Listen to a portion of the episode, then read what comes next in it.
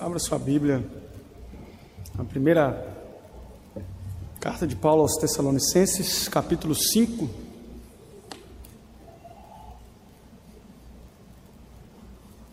Eu falei a leitura, os irmãos acompanhem.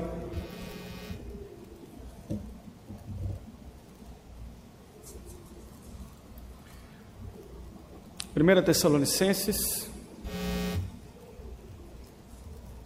capítulo 5,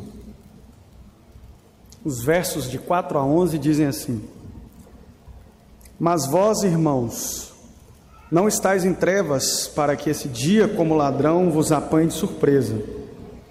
Porquanto vós todos sois filhos da luz e filhos do dia, nós não somos da noite nem das trevas. Assim, pois, não durmamos como os demais. Pelo contrário, Vigiemos e sejamos sóbrios. Ora, os que dormem, dormem de noite, e os que se embriagam, é de noite que se embriagam. Nós, porém, que somos do dia, sejamos sóbrios, revestindo-nos da couraça da fé e do amor, e tomando como capacete a esperança da salvação. Porque Deus não nos destinou para a ira, mas para alcançar a salvação mediante nosso Senhor Jesus Cristo, que morreu por nós para que, quer vigiemos, quer durmamos, vivamos em união com Ele. Consolai-vos, pois, uns aos outros e edificai-vos reciprocamente, como também estáis fazendo. Amém. Amado Pai, nós oramos nesse momento, pedimos, ó Deus, que Teu Espírito Santo que inspirou o apóstolo Paulo a escrever essas palavras. Elucide também, ó Deus, esse texto e as aplicações em nosso coração. É a nossa oração e a fazemos em nome de Cristo Jesus. Amém. Meus queridos irmãos, eu quero trazer brevemente com vocês nessa tarde, basicamente três pontos acerca desse texto. É, nós comemoramos hoje a ressurreição de nosso Senhor Jesus Cristo morte de Cristo, a sua obra na cruz e principalmente a sua ressurreição, o vencer a morte, traz implicações profundas sobre o nosso ser. As implicações da obra de Cristo e de, do desenrolar de algo que Deus já tinha, desde a fundação do mundo planejado, traz mudanças na minha vida e na sua vida, e mudanças práticas. E é sobre elas que eu quero falar aqui, fazendo um contraponto com esse momento difícil e complicado que vivemos, talvez só imaginado aí nos filmes de Hollywood. Quem imaginou viver uma situação como essa por tanto tempo, né? Mas a vida é assim. É que nós agora estamos focados nisso. Mas a verdade é que você não sabe nem no próximo minuto o que vai acontecer na sua vida.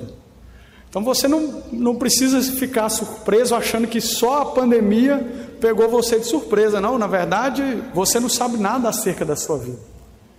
Nem o que vai acontecer quando você sai de casa, quando você volta. Esse é apenas mais um dos capítulos que não são escritos por nós. Toda a nossa vida é escrita pelo nosso Redentor. E para Ele não há surpresas.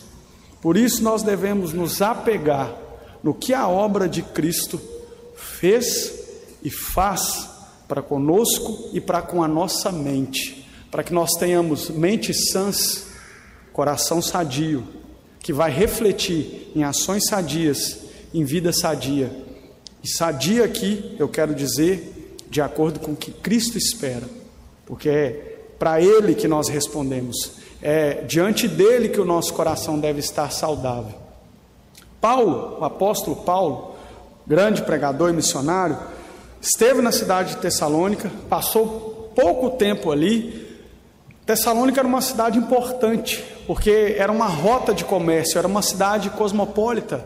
Então existiam muitas pessoas que transitavam ali, que levavam para ali muitos ensinos. Ou seja, é, na noite e nas conversas de praça, existiam diferentes informações. Era uma cidade onde as pessoas transitavam por ali, então o que estava acontecendo no mundo, as notícias corriam e chegavam até ali. Da mesma forma, como vários cultos, vários deuses, várias religiões. Essa é uma cidade que teve contato com outros deuses, com outras religiões, onde as pessoas discursavam e conversavam acerca disso. Então era uma cidade muito agitada, era uma cidade que tinha uma grande importância comercial. Paulo fica pouco tempo ali. Ele é impedido de continuar ali devido a uma grande perseguição religiosa que ele sofre, ele sai dali e preocupado tempos à frente com essa cidade, com esses irmãos que haviam ficado ali, ele resolve mandar pouco tempo depois Timóteo para saber, ter notícias do que que acontecia ali. E esses irmãos então eles vão tecer várias dúvidas, né, acerca da vida cristã, acerca de como as coisas se desenrolavam e principalmente acerca da morte e ressurreição de Cristo, pois esse era um evento recente, né? As pessoas ficavam agora perguntando: o que vai acontecer agora? Né? E nós percebemos, Paulo, ele mesmo tinha uma expectativa que essa segunda vinda de Cristo ocorresse brevemente, e por causa disso, esse pensamento é, bem tênue à sua frente, Paulo vai então ensinar e tirar algumas dúvidas que aqueles irmãos estavam tendo. E questões práticas acerca de como seria essa vida após a morte de Cristo e as implicações disso. Paulo inicia o capítulo 5 falando acerca da repentina vinda de Cristo. O ponto ali é que muitas das dúvidas desses irmãos gerava acerca de quando vai acontecer. Eles queriam saber quando iria acontecer a volta de Cristo. E essa é um, uma pergunta e um questionamento que tem seguido ao longo dos anos. Muitas e muitas religiões e muitas e muitas pessoas têm se apegado a tentar decifrar isso, né? Isso não é nenhuma novidade. É claro que é, é pitoresco percebermos isso, né? Porque como que alguém, né, um simples comedor aqui de feijão, uma criatura, vai arriscar tentar saber algo que foi omitido do próprio Cristo, né? se nem Jesus, se nem a Ele foi dado isso. É, um, é, é bem audacioso, né? E algumas pessoas, inclusive, voltam-se, né? Atenção a isso, como se tivesse um mínimo de possibilidade acerca disso. Então, Paulo ele já vai cortar logo esse mal pela raiz. Ele falou: ó, a questão é, não se preocupe com data. Isso vai acontecer de forma repentina, como o ladrão da noite. Muito mais do que data, é a implicação que isso traz. Então Paulo ele já vai logo ele dizer para eles para onde os olhos deveriam estar voltados. E aí ele já emenda com a parte que nós estamos aqui, que é do versículo 4 a 11. Ele vai falar assim: muito mais do que preocupar com quando isso vai acontecer, vocês precisam se preocupar de como vocês vão viver até que esse dia chegue. E é isso que deve ficar para nós aqui, meus irmãos. Como nós vamos viver até essa segunda vinda de Cristo? Qual é o estado que o nosso coração, que a nossa mente está até a segunda vinda de Cristo? Nós passamos por várias provações, estamos passando por uma provação aqui, e enquanto estivermos vivos, Coisas alheias ao nosso controle vão acontecer na nossa vida, mas há uma certeza para nós: Cristo um dia vai voltar. Cristo um dia vai voltar, isso é um fato. Isso não é não é um sonho, não é uma expectativa minha. Isso é um fato, vai acontecer. Eu não sei quando, mas vai acontecer. E como eu devo viver até lá? Eu que sou chamado então a salvação. Cristo morreu na cruz, pagando, pagando o preço dos meus pecados, pagando o preço dos seus pecados. A morte na cruz era para você, mas você não morreu na cruz. Cristo morreu no meu lugar e no seu lugar. O que que agora isso causa? A maioria das religiões, elas pedem algo de nós. A forma como nós vamos viver para alcançar o nirvana, para alcançar um estado de espírito, para podermos ter a evolução do nosso espírito. Cristo fez isso por nós. O cristianismo é mostrando para homens pecadores como eles eram impossibilitados de alcançar um lugar no céu e sentar na mesa da boda, dos, boda do cordeiro, e como o amor de Deus é tão grande ao ponto de enviar o seu filho, o seu único filho, para que morresse naquela cruz, e agora Deus não olha para nós vendo a nossa miséria e o nosso pecado, mas Ele olha para nós através de seu Filho, enxerga Cristo Jesus refletindo em nós. Parou para pensar a maravilha que é isso?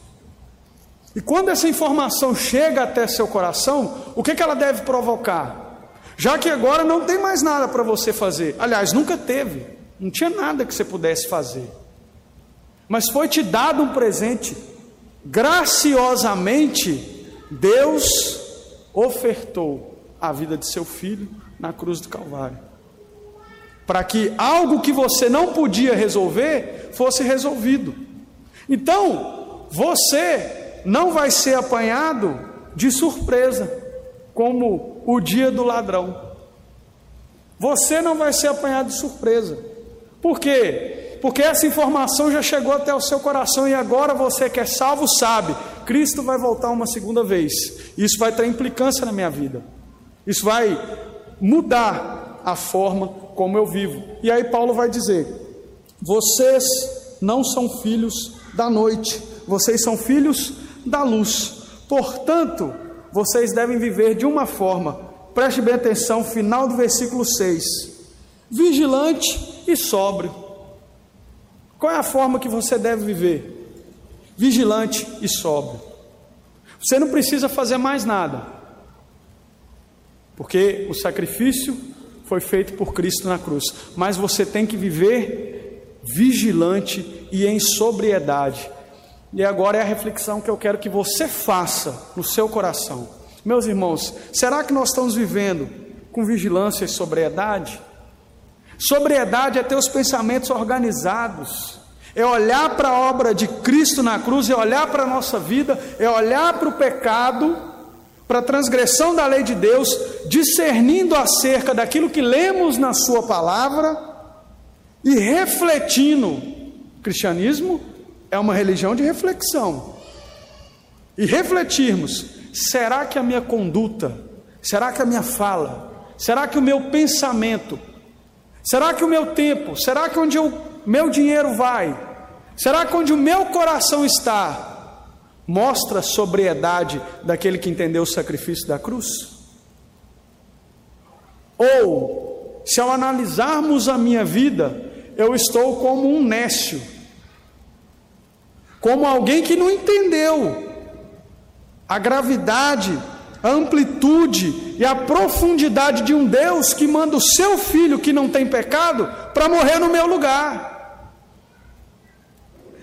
Será que a forma como que eu trato os meus no meu relacionamento, os meus filhos, relacionamento entre patrão e servo, o meu relacionamento na igreja, em comunidade, as coisas que eu escrevo, que eu falo, que eu posto, que eu sigo, ou seja, o meu eu, a minha vida, o meu dia a dia, quem eu sou fora daqui, mostra sobriedade de alguém que verdadeiramente vive na luz?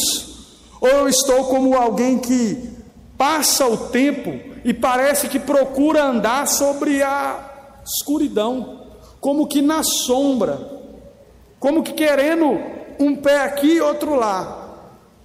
Nós somos da luz, meus irmãos. Nós não andamos nas trevas. Os filhos da noite é que andam na noite, se embriagando, dormindo, vendados, os dias passando, e eles sem saber. Para eles é mais um dia. Para eles o que, que significa Cristo morto, ressuscitado ou não? Nós não somos assim. Nós somos da luz.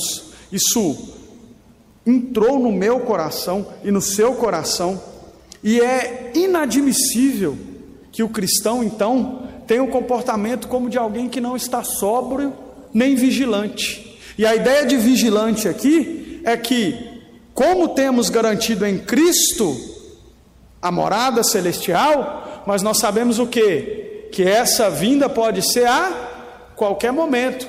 E o que, que a palavra de Deus fala? Que como que nós devemos ser encontrados? Sejamos encontrados fiéis. E para sermos encontrados fiéis, temos que vigiar o nosso procedimento, vigiar os nossos pés, vigiar a nossa língua, vigiar o nosso coração, porque o nosso coração é desesperadamente corrupto. O que, que ele quer? Se afundar, se enraizar nas coisas dessa terra, para que passe um dia, dois dias, semana, anos, e essa segunda vinda fique como algo distante, como uma lenda, uma promessa, um sonho. E o que importa é o viver aqui agora, é ser feliz aqui agora. Nem que para isso você passe por cima dos seus princípios, passe por cima de uma mera palavra. Infelizmente, é o que muitos cristãos têm feito. Por isso que o liberalismo tem tomado conta de muitos corações. Que viver verdadeiramente com Cristo necessariamente implica em revestir-se na coraça da fé, do amor, tomar o capacete, a esperança da salvação. É estar tá com a mente blindada, é estar tá com o peito revestido, é estar tá pensando nas coisas do alto. É olhar para essa palavra e saber que ela é verdadeira. Que o que aconteceu aqui é algo de verdade e que traz implicações para a minha vida hoje, como trouxe implicações para a vida dos Tessalonicenses, como trouxe implicações para a vida de Paulo. O Cristo que você segue é o mesmo de Paulo. Nós somos diferentes, você é um, eu sou outro, Paulo é outro, mas o Cristo é o mesmo. E o que impulsionou Paulo a fazer o que ele fez não foi quem ele era, mas foi entender quem Cristo é. E ao entender quem Cristo é, você consegue mudar a sua vida, mudar o seu pensamento, ser sóbrio, gastar seu tempo no que deve ser gasto, matar o seu eu, mudar a forma com que você relaciona, coisa prática, coisa prática. A Bíblia é palavra que serve para entrar no nosso coração e promover mudança.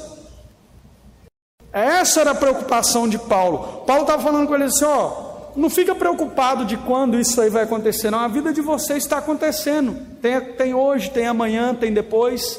Como é que vocês vão viver? A preocupação dele era essa: de trazer informações para que aqueles irmãos, no seu dia a dia, andassem sóbrios e vigilantes nunca perdendo o foco de Cristo, da cruz, no Calvário, olhando para Ele e refletindo no seu coração, no seu viver, se eles estavam sóbrios, vigilantes, orando, lendo a palavra de Deus, meditando, caminhando. Meus irmãos, nós devemos nos preocupar com isso, principalmente nesse tempo, nesse tempo onde estamos reclusos, onde por força maior, precisamos tomar cuidado, porém nós devemos tomar um outro cuidado, para que essa reclusão não nos torne pessoas nécias, e não desvie o nosso pensamento e não tire de nós a sobriedade, como que mergulhados no sentimento de não responder a ninguém. Isso é algo que acontece comigo e com você, isso é algo do ser humano. A partir do momento que nós saímos do convívio, que nós, por isso que quando o pastor orou aqui falou da importância desse dia e como é benéfico para nós realmente podermos nos congregar, meus irmãos, extremamente benéfico para a nossa alma. Nós não podemos andar sós. Nós precisamos andar juntos com os nossos irmãos, porque a partir do momento que nós nos afastamos, ficamos reclusos, nós caímos em uma tendência de não enxergarmos que verdadeiramente respondemos para alguém. e que verdadeiramente devemos preocupar com o nosso dia e com que enchemos a nossa mente e com que enchemos o nosso coração. Fato é, e você sabe disso, que essa pandemia tem trago consigo altos números de depressão e suicídio. Nós devemos, meus irmãos, procurar estar revestidos com a couraça da fé e com o capacete da salvação, cuidando do nosso coração, cuidando da nossa mente, pois a ressurreição de Cristo, ela traz implicações sobre uma vida de vigilância, uma vida de sobriedade. Mais um ponto. Paulo avança dizendo: a importância disso é Versículo 9: Porque Deus não nos destinou para a ira, mas para alcançar a salvação mediante nosso Senhor Jesus Cristo, que morreu por nós, para que, quer vigiemos, quer durmamos, vivamos em união com Ele, seja na vida, seja na morte, estamos com Cristo. E aqui, Paulo lança a mão, dentro do seu arcabouço teológico, de algo que nós conhecemos muito bem, a predestinação. Paulo está dizendo: nós não fomos destinados para a ira, porque você sabe, alguns foram. Nós fomos destinados para morar no céu com Cristo Jesus. E o impressionante do amor de Cristo, o amor de Deus para conosco é: não existia nada em nós para que Ele nos escolhesse. Essencialmente, pela sua vontade, deliberada vontade. Ao olhar para mim, ao olhar para você e querer abrir o meu olho o seu olho, para que nós possamos entender isso. Nós não somos da noite, nós somos do dia, nós somos da luz, e Cristo nos destinou para luz. Versículo 11: Consolai-vos, pois uns aos outros, e edificai-vos reciprocamente, como também estáis fazendo. A palavra de Deus, ela é eterna, ela é a mesma ontem, hoje e amanhã. Esse versículo fazia sentido para os irmãos daquela época, e esse versículo faz extremo sentido para nós no dia de hoje. Quantos irmãos estão precisando de consolo, mesmo sabendo que é um filho da luz e que é do dia?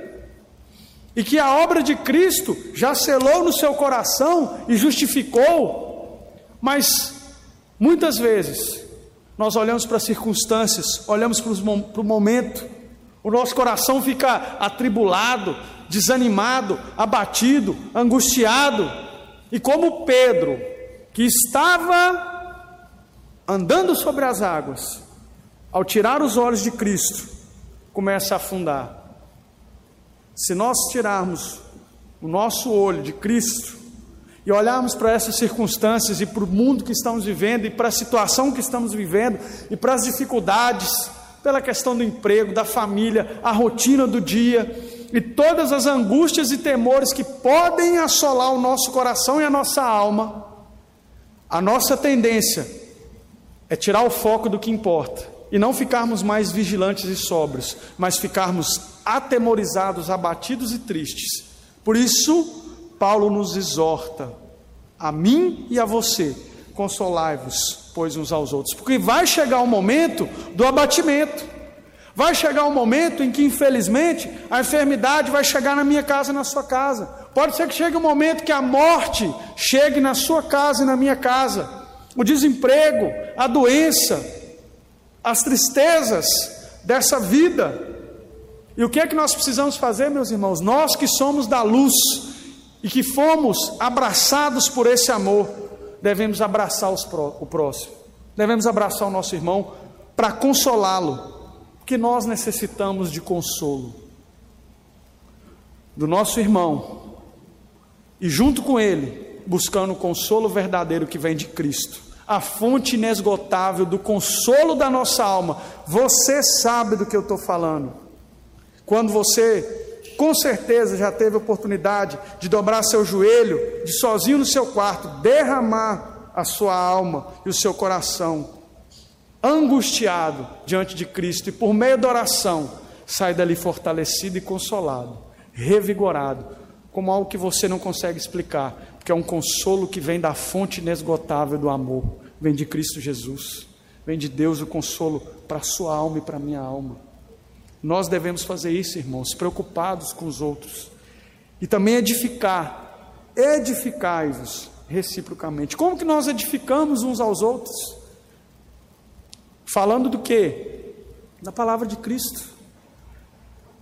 Cantando salmos, cânticos espirituais, lendo a palavra de Deus, orando, derramando no altar de Deus a vida dos nossos irmãos, para que possamos nos edificar. A ressurreição de Cristo traz para nós a informação e a certeza de que somos da luz. Cristo ressuscitou e pagou o preço na cruz por nós. Traz para nós as implicações de que devemos viver uma vida de vigilância e de sobriedade, mostrando que estamos verdadeiramente conectados com aquilo que aconteceu. E em terceiro lugar, traz para nós a preocupação de onde estamos, em consolar o próximo, em edificar o próximo para que assim o sacrifício de Cristo e aquilo que ele fez na cruz do Calvário provoque efetiva mudança no nosso ser, na nossa fala, no nosso caminhar, no nosso pensar e no nosso coração. Que Deus em Cristo nos abençoe. Amém?